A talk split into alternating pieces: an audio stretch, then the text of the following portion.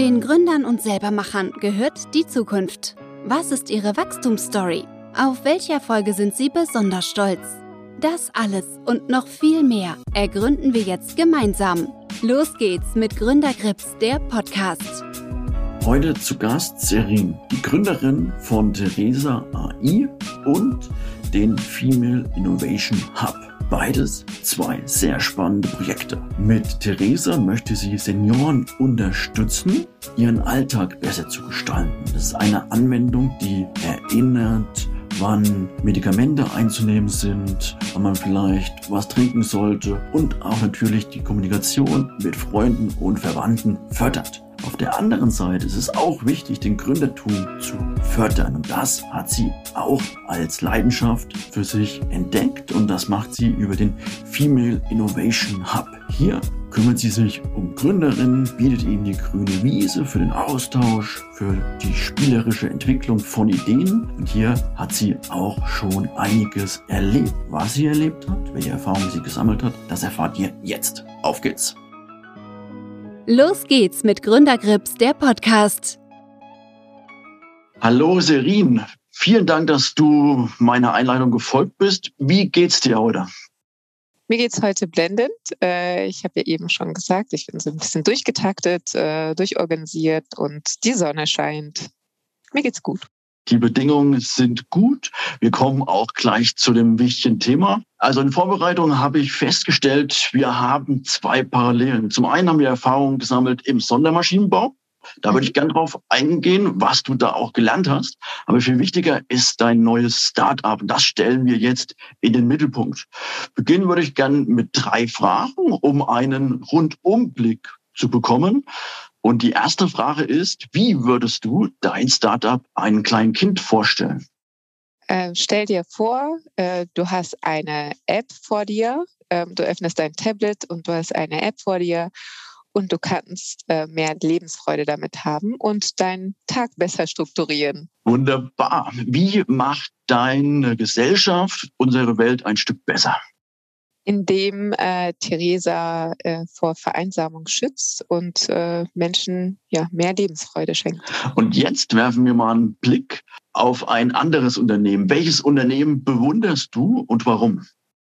Aktuell ist es Tonis. Äh, ich mag die Toni-Box total gerne. Ich finde die Gründer richtig cool, nicht nur, weil sie aus Düsseldorf kommen, weil sie zwei Persönlichkeiten sind, die aus einem äh, inneren Antrieb auch ja ihre Idee gestartet haben und ähm, eine einfache Idee jetzt einfach in die Welt streuen. Finde ich echt großartig. Ja, Tonys oder die Tony Box ist wirklich gut. Ähm, ich selber habe auch eine daheim für meinen kleinen Jungen und der mag das auch sehr.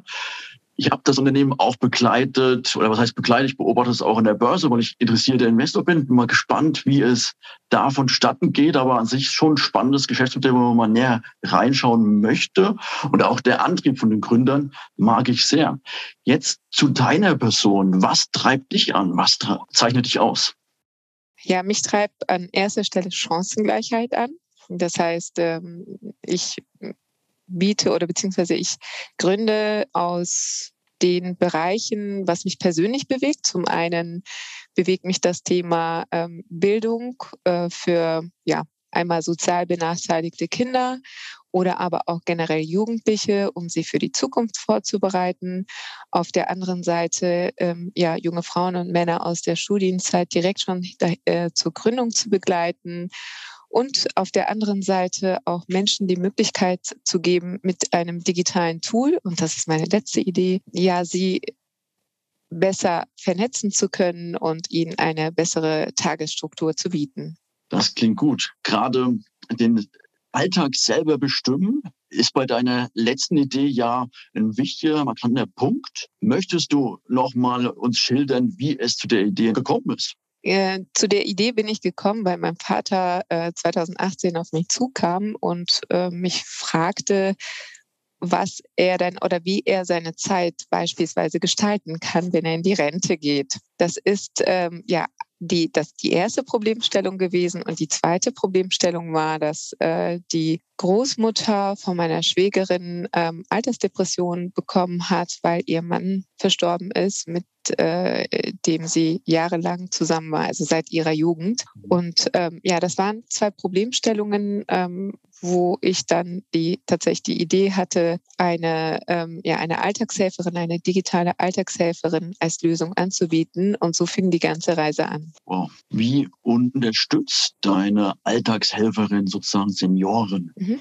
Zum einen, also es gibt verschiedene Features. Zum einen geht es darum, die, das Empfinden ähm, der, der Menschen, der Senioren zu verstehen, ihre Tagesstruktur besser ähm, zu gestalten und auf der anderen Seite auch ja auf eine einfache Art und Weise mit ihren Angehörigen zu vernetzen.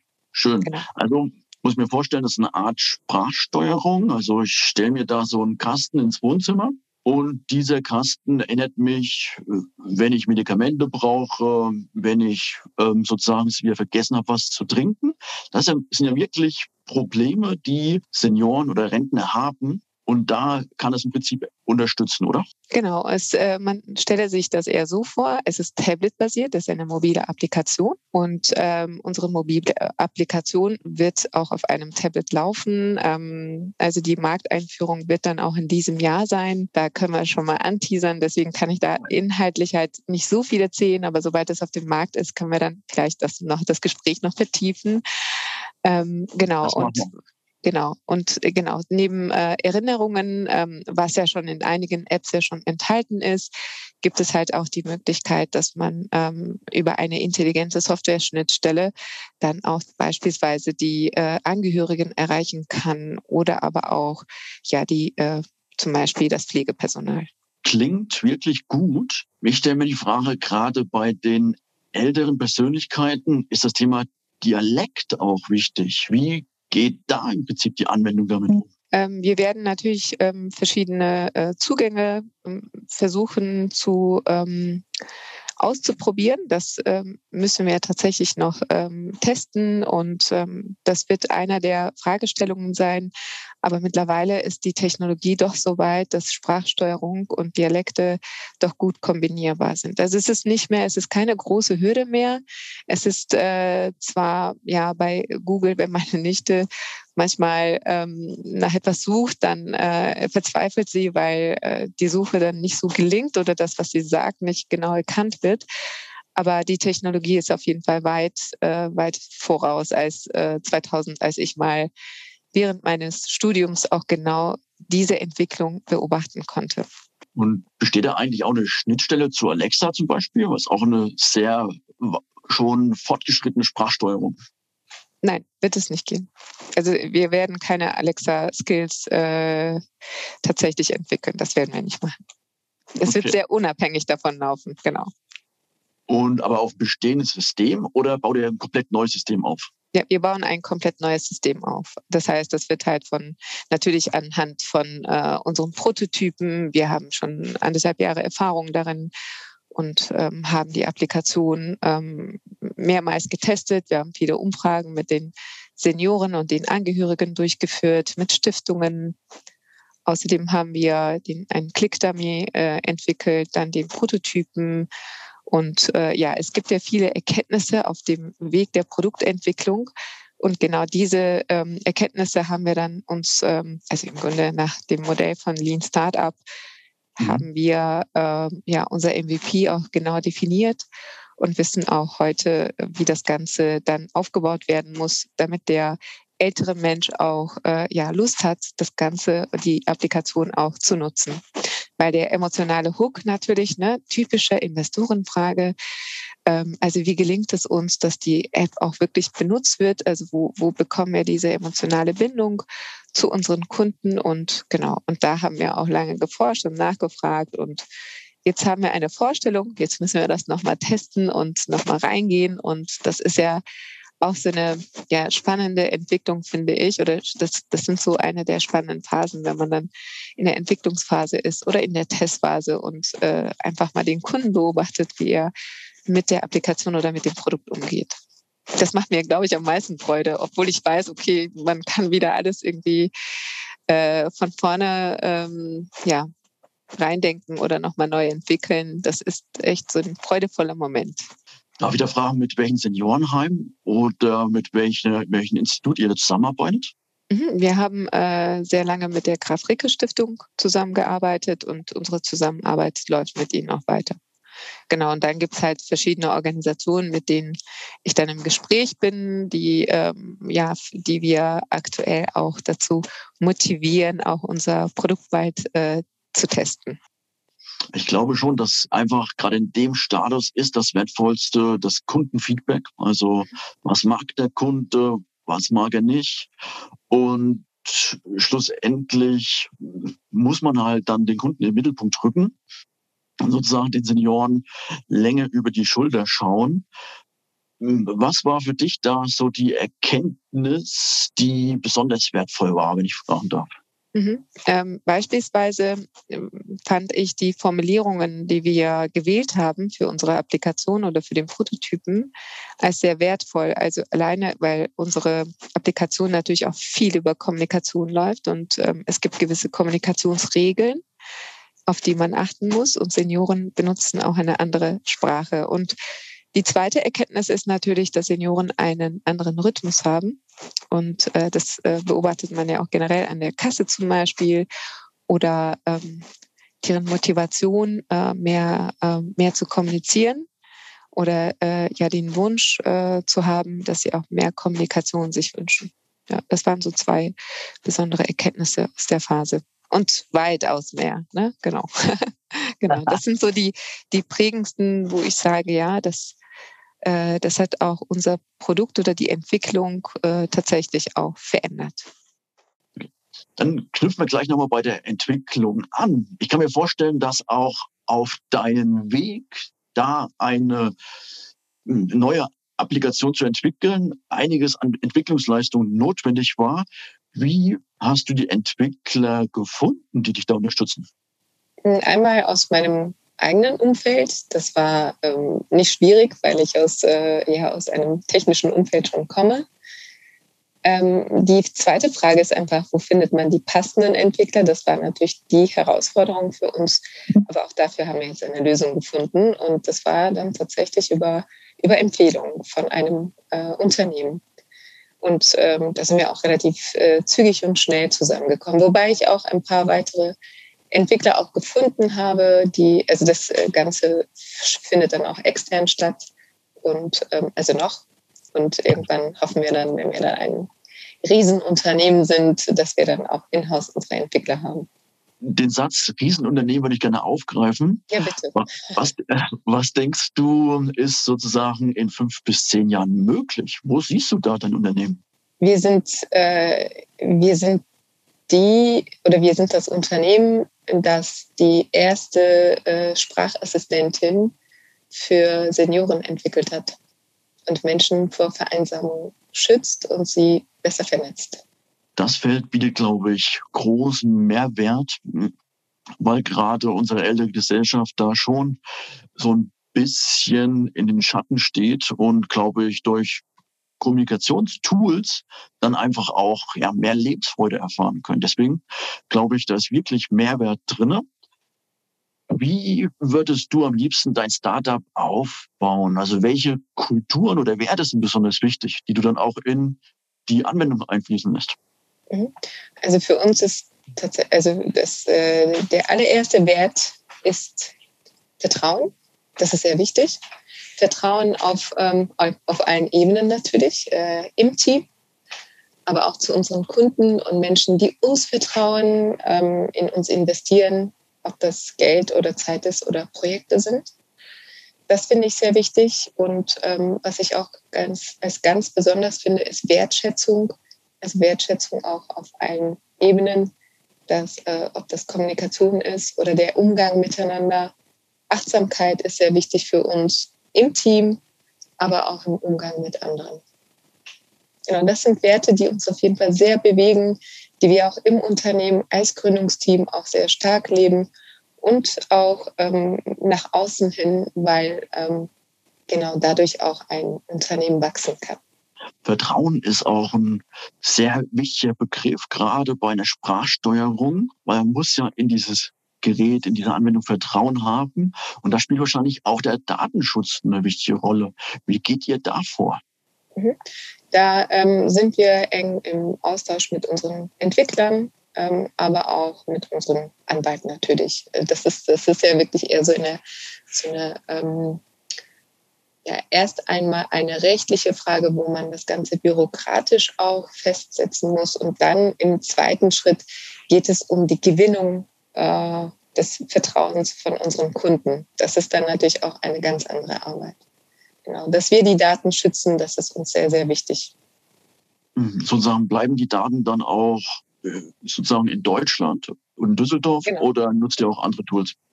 Genau, wir äh, nutzen Server ähm, in Deutschland oder aus Deutschland. Magst du mir noch einen Einblick geben, wie das Geschäftsmodell aussehen könnte? Ist das dann sozusagen eine Art Abosystem? Man zahlt dann fünf Euro im Monat oder man kauft die Anwendung einmal und kann sie dann aktualisieren durch weitere Zahlungen oder wie soll es vorgehen? Mhm. Es wird ein Abo-Modell geben. Ähm, wir werden drei Stufen ähm, darin haben. Also die erste Stufe ist das Basismodell, wo man einfach nur die App kaufen kann. Und das äh, zweite Modell ist, äh, wir werden auch einen Menschen integrieren. Das heißt, man kann auch ein, ähm, ja, so eine Art Pflegepersonal, äh, um es äh, noch nicht ganz aufzumachen, mitbuchen, ähm, der diesen ganzen Onboarding-Prozess mitbegleitet. Und auf der anderen Seite werden wir noch ein weiteres Modell anbieten, das den Menschen ermöglicht, die keine Hardware haben, auch Hardware zu erhalten. Okay, und wie möchtest du die Senioren erreichen? Wie möchtest du sie am liebsten ansprechen und von deiner Anwendung überzeugen? Mhm. Das machen wir ja heute schon. Das ist halt sehr wichtig. Das muss man sehr, sehr frühzeitig, das muss man eigentlich zuerst machen, um zu erfahren, gibt es überhaupt Interesse. Wir haben auf der einen Seite klassische Marketing-Tools wie soziale Medien. Ähm, mein Glaube ist aber, dass man eher die Angehörigen darüber erreicht. Mhm. Und die Senioren erreicht man ähm, in persönlichen Kontakt. Das heißt, da ist es wichtig, ähm, auf die persönliche Begegnung zu achten, auch diese Räume zu schaffen, wo wir auch dabei sind. Zum Beispiel haben wir in der Fashion Box in äh, Mönchengladbach so einen Raum geschaffen, wo wir mit unseren äh, Senioren und weiteren Mitarbeitern auch diese Begegnung ermöglichen und den älteren Menschen auch digitale Kompetenzen vermitteln. Und darüber entsteht ja auch Vertrauen. Das heißt, die Menschen müssen wissen, dass wir vertrauenswürdig sind und dass sie von uns etwas bekommen, was ihnen Mehrwert im Alltag bietet und was sie zu mehr Selbstbestimmung bringt. Ja, aber im Prinzip muss man ja auch werben für den Raum. Und über was gehst du da? Über Zeitungsanzeigen? Könnte ich mir vorstellen, dass Zeitungen noch sehr intensiv gelesen werden von Senioren oder auch über ähm, Aussagen in der Apotheke oder bei Ärzten. Wie, wie kann man da vorgehen? Genau, bis jetzt haben wir die Apotheken dafür genutzt oder aber auch Stiftungen intern, die dann ähm, für uns beworben haben oder aber auch unsere Partner, die dann unsere Flyer ausgelegt haben, ja, an die Fenster geklebt haben, damit äh, auch Senioren das sehen können, weil das ja immer noch so eine eher eine Generation ist und dazu gehöre ich auch, auch wenn ich 41 bin. Äh, ich bin ein sehr analoger Mensch, sehr gerne. Ich liebe Digitalität oder Digitalisierung, aber für mich ist äh, das Analoge, das Haptische auch genauso wichtig. Also zu sehen, wie sieht das auch auf dem Papier aus und äh, genau auf dem Papier zu schreiben. Von daher, diese Generation sprechen wir an, da hast du recht. Wir haben noch keine ähm, ja, Zeitungsartikel, das haben wir noch im Fokus, das haben wir noch nicht gemacht. Und ähm, aber genau, das ist auf jeden Fall auch eine Option. Also Flyer werden oder so haptisches wird auf jeden Fall sehr wichtig sein für uns. Und da ja im Prinzip dieser Vertriebsweg schon über viele ähm, Schnittstellen halt auch im Offline geht, ist es dann aus deiner Sicht schlau, halt erstmal sozusagen in Düsseldorf Anwender zu finden und dann Schritt für Schritt es auszuweiten auf die ganze Republik oder wie möchtest du vorgehen? Mhm. Ähm, die Idee ist tatsächlich auch diese Räume so zu schaffen, dass man sie in den Städten vor Ort wiederfindet. Ähm, also wie das zum Beispiel auch die Caritas macht, ähm, mhm. dass sie auch Seniorentreffs haben. So eine ähnliche Art wird es auch bei uns geben. Wir starten natürlich erstmal direkt vor Ort und sammeln hier Erfahrungen und in NRW, ganz, ganz wichtig. Und im nächsten Schritt werden wir dann auch ausrollen. Genau. Für uns aber ähm, sehr wichtig, dass unser Produkt erstmal sehr gut funktioniert und dass wir die richtigen Menschen finden, die, ja, die auch äh, das Produkt nutzen wollen und mit uns weiterentwickeln wollen, weil wir ähm, auf den Co-Creation-Prozess sehr viel Wert legen. Also dieses Menschenzentrierte kann ja auch nur gelingen, wenn der Mensch uns dann auch äh, ein Feedback gibt und wir das dann integrieren können in die nächste Phase. Ich kann Ihnen das nur bestätigen. Ich verfolge als Investor auch ein Altenheim in Australien und Neuseeland oder ein Altenheim betreibe. Und die haben als Motto, es muss gut genug für Mutti sein. Und allein in diesem Satz sind so viele Werte drin, dass man halt dann auch alle, die in, integriert sind in Altenheim, also das Pflegepersonal, Hausarbeiter beziehungsweise auch Facility Manager, dass die halt wirklich so denken, es muss wirklich das Beste sein. Und ich glaube, wenn man diesen Weg langfristig geht und probiert, das Beste zu schaffen für die Senioren, kann es sehr erfolgreich sein. Was mich noch interessiert, du bist ja ähm, im Gründerumfeld aktiv. Das heißt, du hast ja den Female Innovation Hub gegründet oder mhm. Und da ist mir, ist mir so die Idee gekommen, also es ist schon wirklich so aus meiner Historie, dass ich begleite gerne gründergeführte Unternehmen, aber 80 Prozent sind leider männlich. Woran liegt das? Also wie ist da aktuell noch das Umfeld?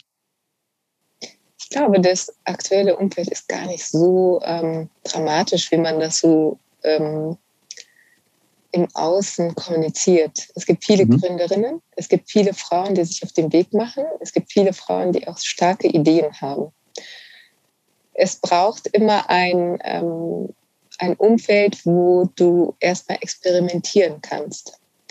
Und ähm, es wird ja so dargestellt, dass äh, Unternehmertum, irgendwie, dass man eher ganz groß was erschaffen muss und irgendwie ganz viel Geld haben muss, ganz viele Kunden und dabei verliert man den Fokus auf das Wesentliche, was es eigentlich in der Gründung geht. Und was wir mit unseren Formaten schaffen, ist wirklich auf diesen Kernpunkt zu gehen auf die intrinsische Motivation und die Augen dafür zu öffnen oder beziehungsweise diese Beobachtungsgabe zu verstärken, dass sie einfach gesellschaftliche Probleme zum Beispiel erkennen. Dass sie generell, wenn sie in einem Umfeld sind, ein Problem beobachten und dafür ja erstmal oder sich darüber Gedanken machen und dann im nächsten Schritt erst eine Lösung dafür zu entwickeln. Mhm. So, und das sind aber Dinge, die muss man erstmal wissen und kennen. Mittlerweile gibt es auf dem Hochschulumfeld viele, viele ähm, Beratungsstellen oder aber auch die Infrastruktur, um dieses Gründen aus dem Studium heraus besser ins Gelingen zu bringen.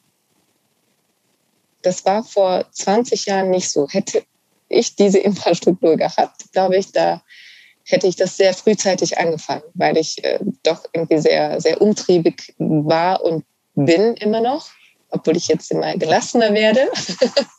ich glaube, das ist auch ganz gut. Aber was halt sehr, sehr wichtig ist in dem Kontext, ich glaube, es braucht halt tatsächlich diese Räume, diese, das Experimentieren, Ausprobieren, um dann zu verstehen, worauf es eigentlich ankommt bei der Gründung. Und wenn dieses Komplexe in dieses Einfache umgewandelt werden kann, dann ist der Zugang auch viel einfacher. Dann kommt man ja auch schneller rein und sagt, ah, okay, hier kann ich ja spielen. Und hier kann ich ja irgendetwas erschaffen, ohne dass mir irgendwie von außen jemand sagt, du kriegst jetzt die Note 5 oder 4. Mhm. Ja.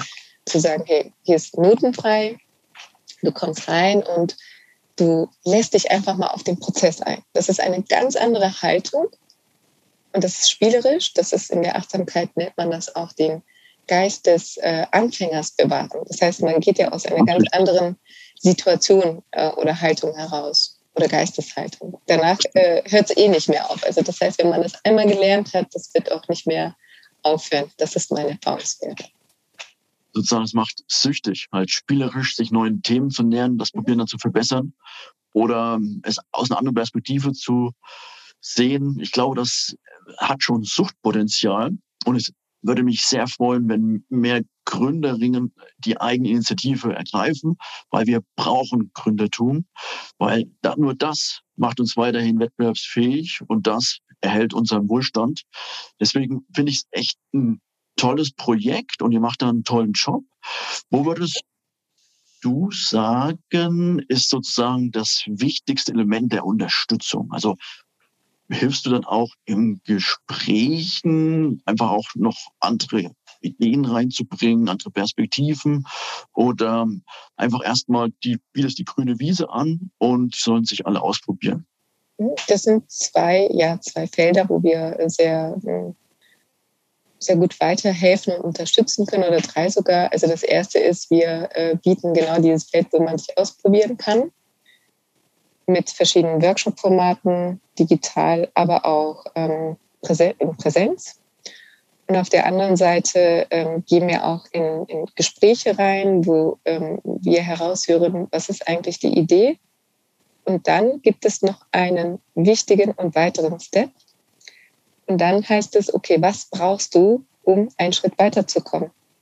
Und wenn diese Frage beantwortet werden kann, und das kann ich machen, weil ich über ein sehr breites Netzwerk verfüge und weil ich viele Menschen kenne, dann ähm, glaube ich schon, dass es dann, ja, dass, dass eine Gründung auch sich besser formen kann. Oder eine Idee. Bin ich ganz bei dir. Geht es dann auch um sowas wie, ähm, ja, wie habe ich denn eigentlich die Möglichkeit, eine eigene GmbH zu erstellen? Wie habe ich die Möglichkeit, mich da vielleicht auch beraten zu lassen, was ist für mich jetzt das Beste für meine Idee. Auch wird auch sowas angeboten? Bei uns weniger. Ähm, dafür gibt es ja andere Institutionen, finde ich, die das äh, ganz sicher besser können. Was wir anbieten können, ist einen Impuls zu geben, eine Empfehlung auszusprechen. Was wir machen, ist mehr ähm, wirklich so den ersten Step, die Aktivierung. Mhm. Neugierde erwecken, ähm, zu einer Idee kommen, zu einer Idee finden und das auch zum Beispiel als eine App oder Web zu gestalten. So, das sind Dinge, die wir machen. Danach haben wir andere Partner, wo wir sagen, zum Beispiel macht das äh, Madeleine Holz aus Köln. Ja, sie hat auch einen Raketenstart entwickelt, sie ist auch Anwältin und sie hat ein äh, Tool entwickelt. Besser geht es nicht. Das heißt, das ist ja auch wichtig, dass wir es Hand in Hand machen. Genau. Wir, wir können nicht alles wissen, das ist auch gut so. Hm. Aber ein, allein den Impuls zu schaffen, das ist schon super wertvoll. Und ja, äh, ich bin da ganz bei, dass ich zuversichtlich bin oder werte, dass wir da einfach auch ein neues Niveau bekommen, uns dahingehend verbessern und vielleicht halt auch eine andere Gründerlandschaft sehen in fünf bis zehn Jahren. Würdest du da zustimmen? Unbedingt. Ich würde auch sehr gerne ähm, Unternehmerinnen sehen, die in der Wirtschaft mitsprechen. Aus der ähm, aus der Motivation oder der Vision ist auch Female Innovation Hub entstanden. Das heißt, es geht darum, am Ende Frauen äh, zu positionieren und dann als Unternehmerinnen zu etablieren. Und wenn sie etabliert sind, dann sind sie wirtschaftlich stark und können dann, haben dann eine Stimme genau, und können mitbestimmen. Ganz wesentlich. Mich würde noch interessieren, wie du im Prinzip deine Erfahrungen gesammelt hast in der Vergangenheit und hattest du selber Vorbilder oder Mentorinnen, die dann dir geholfen haben dabei? Oder wie hast du dir die Sache angeeignet? Also zuerst bin ich erstmal rausgegangen und habe äh, sehr viel, ich habe ähm, ganz am Anfang bin ich meiner Intuition gefolgt und es gab damals ganz viele Netzwerkveranstaltungen. Dann habe ich mir viele verschiedene äh, Zielgruppen auch angeguckt. Ich habe damals als Coach angefangen, Coach und Trainerin. So habe ich mich äh, nebenberuflich selbstständig gemacht und habe gelernt, wie das Ganze funktioniert. Mhm. Ich habe Netzwerke kennengelernt. Ich habe viele, ich habe unfassbar viele Menschen kennengelernt aus unterschiedlichsten Bereichen. Und äh, manchmal frage ich mich, wie konnte ich das alles wirklich so auch machen, weil ich auch Vollzeit gearbeitet habe und ich habe dann nebenberuflich ge gegründet. Es ist mir trotzdem, da war einfach der Antrieb und meine mein Energielevel war natürlich eine andere. Und es gab damals natürlich, das war einfach vor Corona, viele Netzwerkveranstaltungen. Und durch viele Gespräche kam ich zum Beispiel zu ersten Veranstaltungen, wo ich dann als Speakerin eingeladen wurde. Mhm. dann konnte ich mich mit meinem Thema, zwar ein bisschen sehr mechanisch damals, nicht so wie heute frei, habe ich dann halt über meine Themen gesprochen. Oder ich habe einen Auftrag bekommen, ein Projekt zugewiesen bekommen. Dann hieß es ja, Sirin, du machst das so toll, du lebst das. Und ähm, dann habe ich meine ersten Mentor Mentorinnen und Mentorinnen gefunden. Und beispielsweise hat mich beim Female Innovation Hub äh, Dr. Lorenz Gref sehr unterstützt in den ersten zwei Jahren. Mhm. Er, hat, er war mein Mentor aber, und er hat auch die Räume zur Verfügung gestellt. Ich habe nie in einem Programm mitgemacht, muss ich sagen. Ich bin so ein bisschen da sehr, ich glaube, ich bin so ein bisschen eigensinnig und ähm, bewege mich selber auch äh, oder schaue, wie ich mich halt in, äh, auf dem Feld bewege und weiterentwickle. Und ähm, er hat mich sehr unterstützt und ich bin ihm auch sehr dankbar. Und er, ja, dadurch haben wir auch zum Beispiel Räume bekommen. Er hat auch ähm, beispielsweise unsere Veranstaltungen gesponsert. Und es sind dann viele verschiedene, ja, ähm, natürlich Wege dadurch entstanden. Wir haben eine Strahlkraft bekommen. Das sind sehr, sehr wichtige und besondere Momente, finde ich. Und ähm, um vielleicht nochmal zu deiner anderen Frage nochmal zurückzukommen. Also warum ist der Zugang so schwierig oder braucht man wirklich viel Geld? Meine Meinung ist, äh, der Gründer oder die Gründerin braucht eine Persönlichkeit, die dafür geschaffen ist. Charakter. Ja, und ähm, wenn das wirklich vorhanden ist, dann kann kommen, was will, der oder die, also der Gründer oder die Gründerin wird es nicht aufgeben und wird bis zur Lösung und danach nochmal weitere Lösungen initiieren. Und man braucht deswegen nicht viel Geld, sondern man braucht vielleicht diese gewisse Stabilität, dieses, ähm, diese, äh, diese Geisteshaltung, um Resilienz. dann sich nach, genau nach vorne zu bewegen. Genau, resilient, immer wieder aufstehen können und egal was ist, einfach sagen, okay, jetzt, jetzt mache ich weiter und ähm, ja, und von daher ist es, glaube ich, ganz wichtig, da anzusetzen. Aber ähm, ich finde es auch sehr wichtig, dass wir Formate schaffen, wo äh, diese Erfahrung und dieses Erleben weitergegeben werden kann, weil auch intern in den Unternehmen genau diese Geisteshaltung einfach vielleicht bestimmte alteingesessene Unternehmen auch nach vorne bringen kann und da so ein bisschen frischen Input und Impuls reinzubringen. Von daher ist es für alle Seiten sehr wichtig, solche Formate zu haben, aber auch diese Geisteshaltung auf eine Art und Weise weiterzugeben. Dann kann man auch wirklich auch wirtschaftlich stark sein. Genau, und für den Wohlstand wieder sorgen. Ne? Genau. Ja.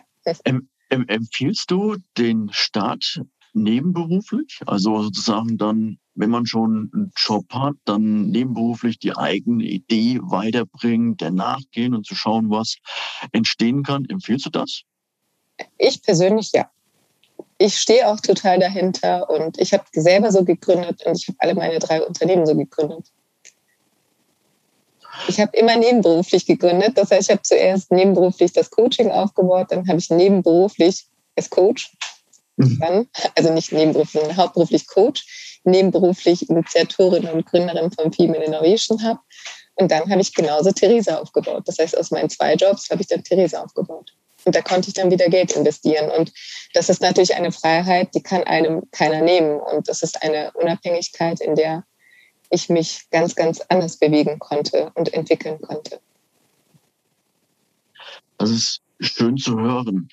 Jetzt hast du schon so viele Erfahrungen gesammelt und es läuft ja nicht immer geradeaus, sondern manchmal gibt es auch kleinere Sackgassen oder auch kleinere Fehler. Auf welche Fehler bist du besonders stolz im Nachhinein betrachtet? Fehler. Davon habe ich bestimmt genug. ja, dass ich, ähm, ich bin sehr stolz darauf, dass ich zwei, dreimal den Anlauf gestartet habe, Ideen zu initiieren. Einige sind nämlich auch nicht, äh, ins, also die, die, äh, die sind irgendwann dann wieder ähm, in der Schublade gelandet. Ich habe versucht, mit verschiedenen Teams auch andere Ideen zu starten. Und die sind mir nicht gelungen. Und dadurch habe ich erfahren, äh, worauf es wirklich ankommt bei einer Gründung und welche mhm. Menschen es auch braucht. Und auf was? Auf, ähm, auf das auf Weiterkommen und Wachstum. Ja. Auf was es ankommt.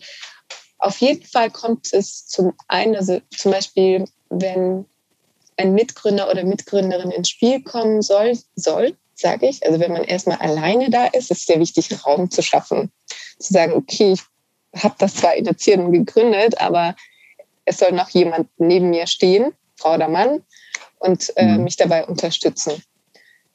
Meine persönliche Erfahrung ist, ich habe ähm, zwei Geschäftspartnerinnen, äh, mit ihnen bin ich sehr glücklich. Und ähm, alleine deswegen, weil wir wie, also unsere Haupteigenschaft ist, wir sind wie Tag und Nacht. Also wir sind mhm. vollkommen unterschiedlich, aber auch verbunden. Mhm. Das heißt, das ist halt die Vertrauensbasis, die Wertschätzung, der Respekt, aber auch natürlich die Skills. Also was bringt der andere oder die andere an Fähigkeiten mit, die ich einfach nicht habe. Wo ich sie so gut, dass ich es einfach nicht niemals so machen könnte wie sie oder er. Und wenn äh, das gefunden wurde, dann würde ich sagen, ist es wichtig, da so ein bisschen, also nicht sofort reinzugehen, reinzupreschen, sondern schon sich Raum zu lassen und sich kennenzulernen ähm, oder aber auch ähm, ja zu, so, so eine Möglichkeit, sich zu geben, in einer Kooperation, in einer Zusammenarbeit, sich zu begegnen und zusammenzufinden. Und wie hast du deine Geschäftspartnerin gefunden? Wie hast du sie ausgewählt? Wie bist du da vorgegangen? Mhm. Die erste, Bettina Baumteen vom Female Innovation Hub, habe ich im Coaching-Umfeld kennengelernt. Aha. Genau, es war ein Auftrag, das ich eigentlich gar nicht annehmen wollte. Aber die Projektleiterin war irgendwie so hinter mir her, dass ich dachte, okay, ich gehe jetzt einfach zweimal hin und dann sage ich, ich komme nicht mehr. Und dann ähm, habe ich aber Bettina kennengelernt. Und am Anfang habe ich gesagt, oh Gott, ich möchte nicht hier arbeiten. Und dann habe ich mit Bettina gesprochen und ich wusste, ah, und dann hat sich meine Haltung geändert. Und dann wusste ich, hier ist irgendwas, ich weiß nicht was, es hat was mit Bettina zu tun, ich finde es heraus. Also bin ich eher meinem Bauchgefühl gefolgt und dann ähm, habe ich Bettina immer wieder mitgenommen zu den Veranstaltungen oder auch zu den Formaten, wo ich selber begeistert bin und war und diese auch beim Female Innovation Hub integriert habe. Jeanette, meine Mitgründerin von Theresa AI, habe ich äh, auch im Coaching-Umfeld kennengelernt, wobei wir beide äh, 2014 die Business Coaching-Ausbildung gemacht haben. Mhm. zusammen und dann waren wir erstmal freundschaftlich verbunden. Dann ähm, dadurch, dass ich sie, dass ich ihre Arbeit auch sehr schätze oder ein großer Fan von ihr bin, ähm, hat sie beim Female Innovation Hub das Logo und CI und so weiter entwickelt.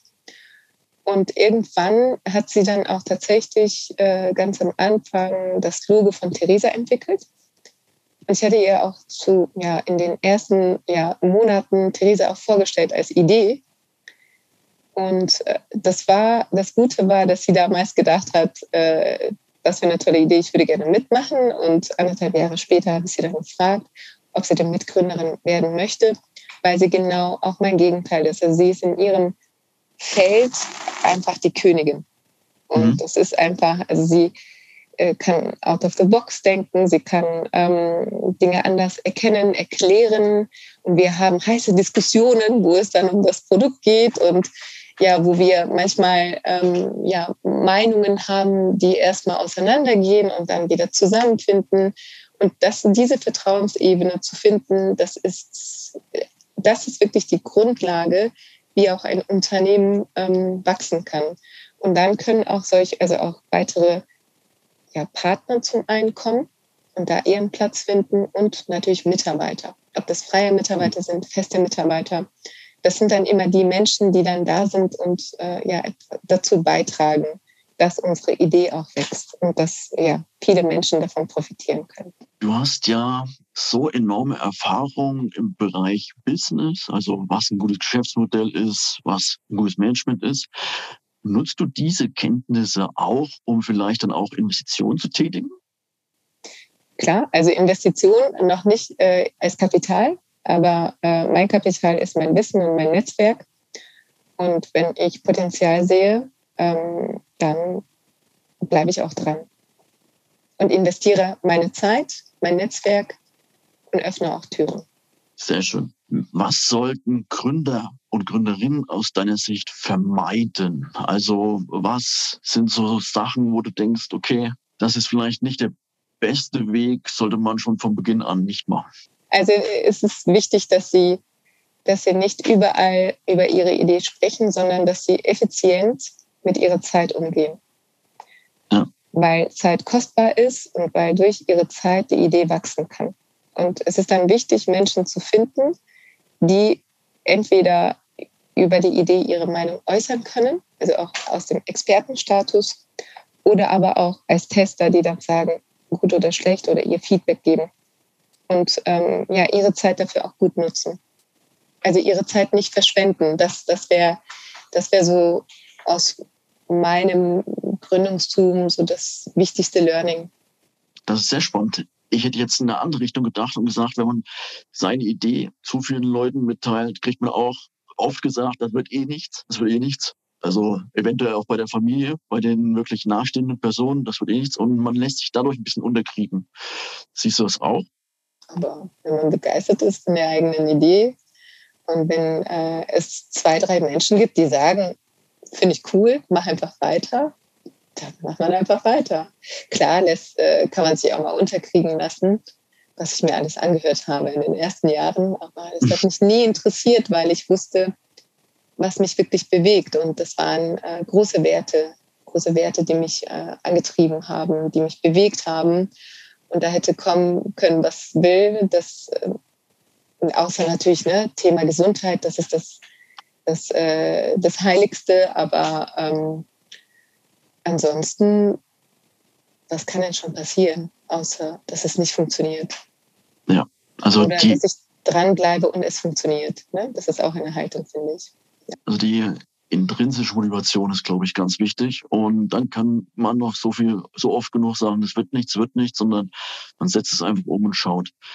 Jetzt äh, würde ich gerne mal zum Anfang zurückkommen. Das Thema Sondermaschinenbau habe ich auch in deiner Vita gesehen. Was hast du da gelernt, beziehungsweise was hast du da gemacht? Mhm. Also ich habe äh, in einem Sondermaschinenbauunternehmen gearbeitet. Ich habe aber keinen Maschinenbau gelernt. Das heißt, mein Hintergrund ist Technik, Kommunikation. Ich habe Kommunikationswissenschaften und Informatik studiert an der RWTH. Und ähm, klassischerweise schreiben technische, also wird man daraus, das Berufsbild ist ein technischer Redakteur. Und ein technischer Redakteur schreibt technische Dokumentation zu meinem Glück äh, habe ich einmal in einem Elektronikkonzern gearbeitet und dann in einem Sonnenmaschinenbauunternehmen. Und was ich da gemacht habe, ist, ich habe in der technischen Dokumentation gearbeitet und äh, zwei Business Units betreut, weil äh, das Unternehmen recht groß ist und ich habe zwei große Business Units auch als Teilprojektleiterin bekommen und war dann auch Teamleiterin relativ äh, schnell. Und meine Aufgabe war es, mit unserem Team ähm, ja, viele verschiedene Dokumentationen für den Kunden aufzubereiten und äh, das äh, zu liefern. Spannend.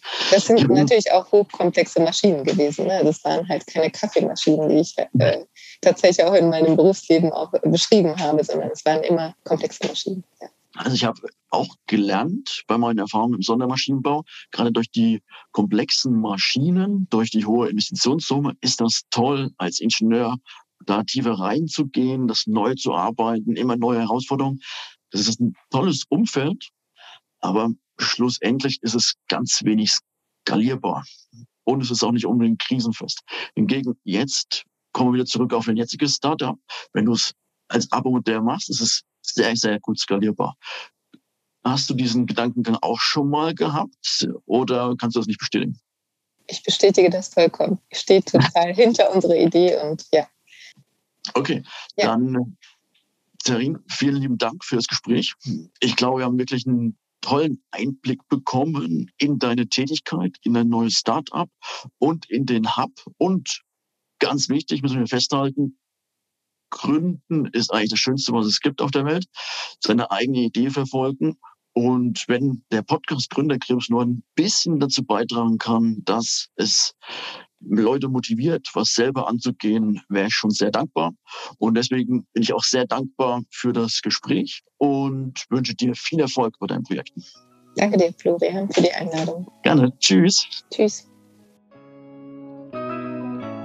Gründern gehört die Zukunft. Wir möchten im Podcast Gründerkrips Ihnen ein paar Gründer vorstellen und auch gründergeführte Unternehmen besprechen. Warum? Man kann im Gespräch mit den Gründern einiges lernen für sein eigenes Business, aber auch für seine Investmentphilosophie. Deswegen würde ich mich freuen, wenn Sie unseren Podcast Gründerkrips unterstützen indem Sie ihn bewerten auf den Plattformen und einen Kommentar dalassen. Es freut mich sehr, dass Sie das Gespräch verfolgt haben. Ich wünsche Ihnen einen schönen Tag. Ihr Florian König.